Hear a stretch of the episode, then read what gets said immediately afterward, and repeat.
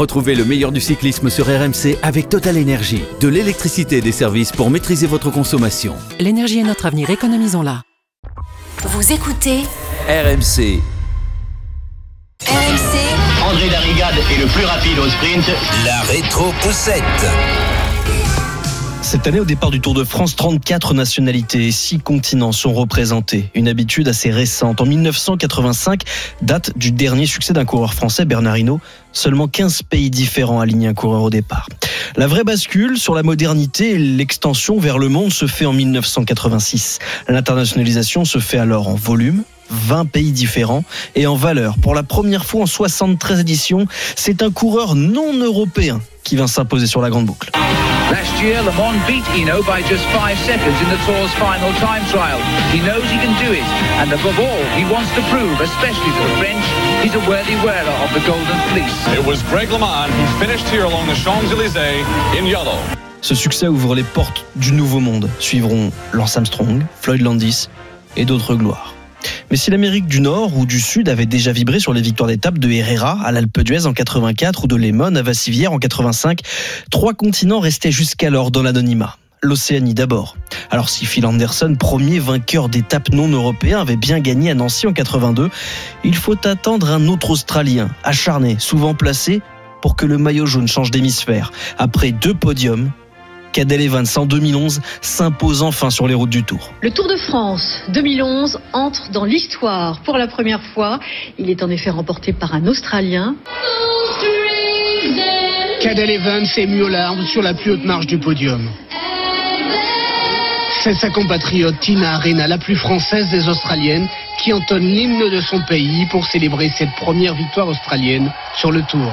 Cadel Evans, le vainqueur du Tour de France 2011, revient en Australie.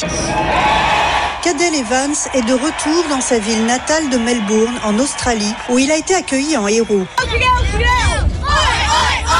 L'Afrique. Ensuite, si Christopher Froome, kényan de naissance, aurait objectivement pu être le plus grand cycliste africain de tous les temps, il a opté pour la nationalité britannique. Et ça n'est pas un pionnier non plus sur la grande boucle, parce que le premier vainqueur d'étape africain au sprint est sud-africain. Sur le Tour 2007, Robert Hunter s'impose dans la 11e étape.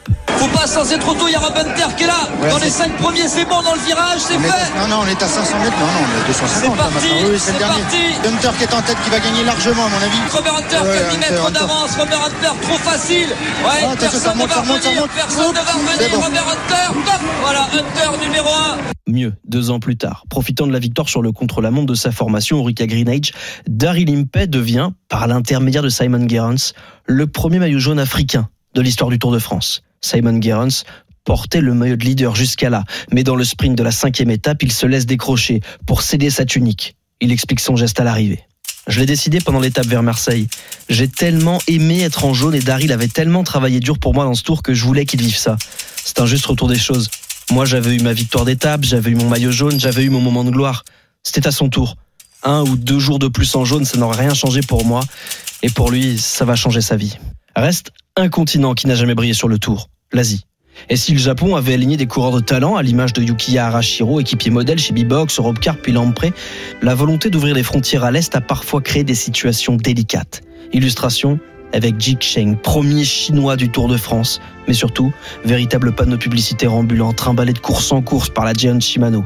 Le coureur asiatique a connu les joies de la médiatisation et la souffrance d'un rendez-vous pour lequel il n'était clairement pas préparé. Il ne fait pas partie des favoris, mais il est pourtant l'une des principales attractions des journalistes. À 26 ans, Ji Cheng participe pour la première fois à la Grande Boucle. Je suis très heureux de faire partie de cette équipe et d'être le premier Chinois sur un Tour de France. Vous savez, dans mon pays, on regarde le Tour depuis 5 ou 10 ans. Alors ils sont contents de voir qu'un Chinois participe au Tour de France. À l'arrivée, Dick Chen termine lanterne rouge à plus de 6 heures du maillot jaune. L'occasion une fois de plus de parler de lui. Mais pas vraiment de quoi déchaîner les passions ou susciter des vocations sur le dernier continent qui attend encore son heure. 700 millions de Chinois.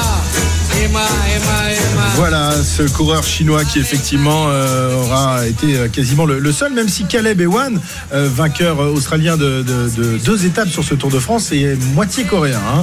Euh, et voilà, il a, il a fait euh, briller les, les couleurs euh, de la Corée et de l'Australie. Retrouvez le meilleur du cyclisme sur RMC avec Total Énergie. De l'électricité et des services pour maîtriser votre consommation. L'énergie est notre avenir, économisons-la.